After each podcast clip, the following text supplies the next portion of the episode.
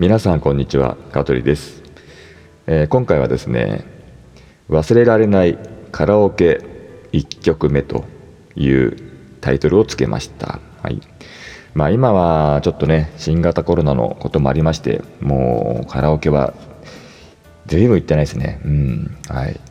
でまあとはいえねカラオケすごく私大好きなんですよ。うん。あのこう見えて結構ねあの高いねあのアーティストの曲歌えるんですよ、うん、例えばねあの冬だったらね広瀬香美とかね普通に歌えますよ、うん、広瀬香美かなりね高いんですけどもね結構高い声ね出るんですよね、うん、あのー、あとまあ別にわざわざ披露しないけど結構あのミッキーマウスのねモノマネとかもできますからね私ね、うん、どうでもいいって、うん、すいませんね。はい。さあというわけでね、うん、カラオケのまあ1曲目忘れられないカラオケ1曲目のお話なんですけども皆さん普段まあカラオケ行った時って1曲目って結構緊張しませんかね？うん。やっぱりまだこうねしかもこう大人数で行けば行くほど、まあ、大人数とかまあ数人か、ね、数人で行ってまず誰がね一番初めに歌うかっていうのもそうだけど1曲目に歌う曲って結構考えませんかね、うん、まだこうねもちろんえー、喉も慣れてないしね、ちょっとこう、なんだ、モチベーションもね、テンションまだそこまで上がってないんですよね、カラオケの一発目ってね。うん、そうそうそう。うん、なので結構ね、その1曲目ってとても重要なんですよ。うん、やっぱりね、盛り上げて、ね、周りもね、ちょっとその緊張のね、糸をほぐしながら、うん、で、2曲目、3曲目、うん、で5曲目5曲目ぐらいっていうね盛り上がってくると、うん、そろそろねあの終了ですと、うん、電話が鳴るんですよね、うん、そうそうそうそう、うん、でね私が過去、うん、カラオケにまあもう何十回何百回、うん、何回行ったかは分かりませんけども忘れられないカラオケ1曲目が、うん、2つほどあります。はい、うん、でそれはね何かっていうとまずじゃあ1曲目からいきましょうか、うん、これはでもねだいぶ昔、うん、高校生の頃かな、うん、高校生の頃にえっ、ー、とね中学校の同窓会か何かがあったのかな、うん、と池袋でやったんですよ。もともと私が豊島区の出身なんで、うん、豊島区の中学校だったから。で、まあ、池袋か何かで、まあうん、待ち合わせまあねそうそうそう、うん、して同窓会やったんですよね。うん、で、まあ、カラオケ行きましたと。うん、でその時に、まあ何、何人いたのかなで6人ぐらいかな。うん、で、まあ、いろんなメンバーがいてさ、うん。であの、まあ、その中のねあの一人にさあんまりそんななんつうんだろうこうパッてこう目立つほどでもないけどもなんつうんだこう小学校から一緒だから仲がいいみたいな。仲がいいっていうほどもないか、うん、まあななんていうの、まあ、友達というか、まあ、知り合い関係ぐらいのレベルの、うん、方がいて男の子ね、うん、でまあだからなんか微妙な微妙な位置のキャラのやつなんだけどさ、うん、でカラオケでねそいつがまずね1曲目歌うっつって歌ったんですよ、うん。でその時の忘れられない1曲目っていうのが何かっていうとあの森田童子の「僕たちの失敗」うん。やっちゃったんだよ俺。うん。カラオケ一発目でさねみんなで盛り上がっていこうぜっつってさ入ってさうん。でみんなもね多分まあ何歌うかっていうのはま決めてるよね、うん、でまあねそいつはまあ、うん、まああえて言うならこうなんだ王くん、うん。まあ、王くんなんだけど王くんまあ多分ななぜあの曲を選曲したかはわからないよ。別に聞いてないしもう皆さんその瞬間もうほんとドン引きしてたからさシーンとなっちゃってさ、うん、なぜに1曲目でさね僕たちの失敗ってさね春の木漏れ日の中でねねなんかそんな感じの歌でしたよねあれね。うん。まあやっちゃったら本当に。うん。だ本当は忘れられないですよあの時の空気感。うん。歌ってる本人もやっちゃったと思ってるか分かんないけどさあの時の周りの他のメンバーは本当に失敗だったと。本当に僕たちの失敗、うん、まあお前の失敗だよねやらね、うん、というね曲でした。はい。でもう一個、うん、あの忘れられない、まあ、曲。カラオケの1曲目があってこれはね比較的最近なんですよ。でもまあでもまあ3年ぐらい前かな、うん、でこれねあのーうちの、まあ、同じあのまあなんていうのこの住まい、うん、うちもマンションなんですけども、うん、で、まあ、仲のいい、まあ、方がいてね、うん。まあ、男のね友達で、うん。まあ、友達っていうか、まあ、なんていうのまあ最近の言葉で言うと何まあパパパ友パパパ友っつうの？うんうん。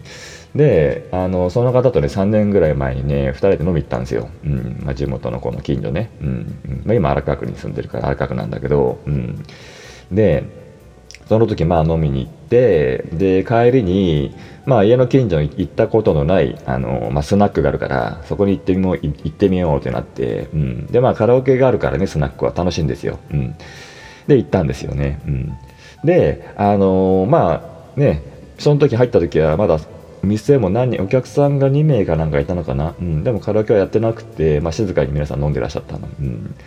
であのそのねパパ友の、うん、彼が、まあ、えて言うならばえっ、ー、と T, T 君、うん、そう T 君にしよう。そう。T 君が、うんまあ、年は下だからさ、うん、私の56歳下、うん、で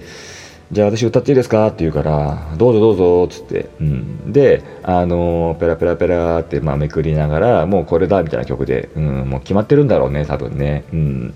で、あの、スタートしたんですよ。うん、で、マイク持って、しょっぱな歌った曲がですね、何かっていうと、あの、あれだ。あのね、やべ、ど忘れちゃったよ。なんだやんだ、えっとね、あれ、あのあ、あれだ。いすゞのトラックの歌、うん、あの いすゞのトラックの歌も歌ったんですよ。あのなんだほら。ありますよね。あのなんだっけ。いつまでもいつまでもってやつ走れ走れっていすゞのトラック。あれ歌ったんですよ。カラオケで。しょっぱな。うん。まああの時びっくりした。ああ。つうかその歌があるまああれってなんか CM 用かと思ったからさ。まさかそんな歌があるかもしらんかったしそれをね、うん、初めて入る、まあ、スナック、まあ別に行きつけでもどうでもいいんだけどさ、うん、しょっぱない鈴のトラックの歌を歌う彼のその精神的なね、うん、根性というか、